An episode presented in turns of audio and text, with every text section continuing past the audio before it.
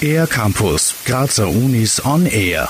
Wenn Krankheitssymptome keine sichtbare Ursache haben und sich auch keine eindeutigen Gründe finden lassen, kann man eine genetische Abklärung machen.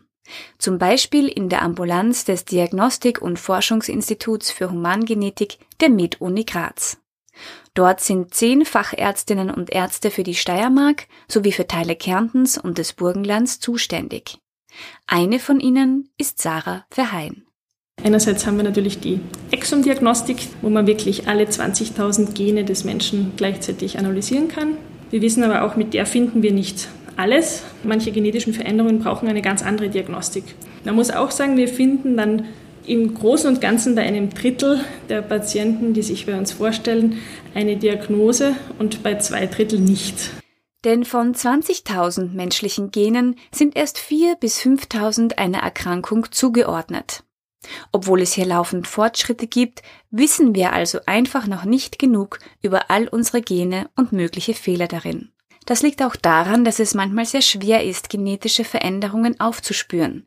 Denn nicht alles lässt sich rein über das Blut nachweisen. Sarah Verheyen. Es gibt aber eben auch sogenannte Mosaikerkrankungen. Da ist dann eine genetische Veränderung nur in einem Teil der Körperzellen vorhanden. Und diese Mosaike, die sind im Blut ganz schwer nachweisbar. Und da braucht man eine bestimmte Untersuchungstechniken mit einer ganz, ganz hohen Sensitivität. Die Kolleginnen und Kollegen von Sarah Verheyen, die sich mit der Genetik von Krebszellen beschäftigen, verwenden Technologien, die genau das können. Von dieser Erfahrung profitiert dann auch die Diagnostik für die seltenen Erkrankungen und Syndrome. Nur durch solche engen Kooperationen, etwa auch mit der Kinderklinik, haben Expertinnen und Experten eine Chance, die sprichwörtliche Nadel im Heuhaufen zu finden. Durch diese Zusammenarbeit verbessern sich einerseits die Methoden, andererseits natürlich auch der Stand der Forschung im Bereich der Genetik.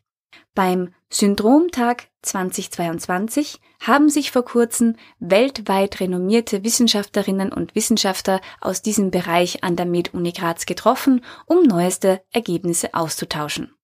Sarah Verheyen selbst arbeitet hauptsächlich in der Diagnostik. Ihr ist es wichtig, auf die betreuenden Ärztinnen und Ärzte, die man so aus dem Alltag kennt, hinzuweisen. Denn sie sind immer die erste Anlaufstelle bei Krankheitssymptomen, die komplex oder rätselhaft erscheinen. Wenn jemand zum Beispiel eine neurologische Erkrankung hat, ist die erste Anlaufstelle natürlich eine Neurologin, ein Neurologe. Wenn die aber sagen, das könnte etwas Genetisches sein, dann können die die Betroffenen zu uns in die Ambulanz überweisen und dann können wir die weiteren Schritte einleiten. Mehr Infos zur Ambulanz gibt es online unter humangenetik.medunigraz.at. Für den R-Campus der Grazer Universitäten Gerhild Leliak. Mehr über die Grazer Universitäten auf ercampus-graz.at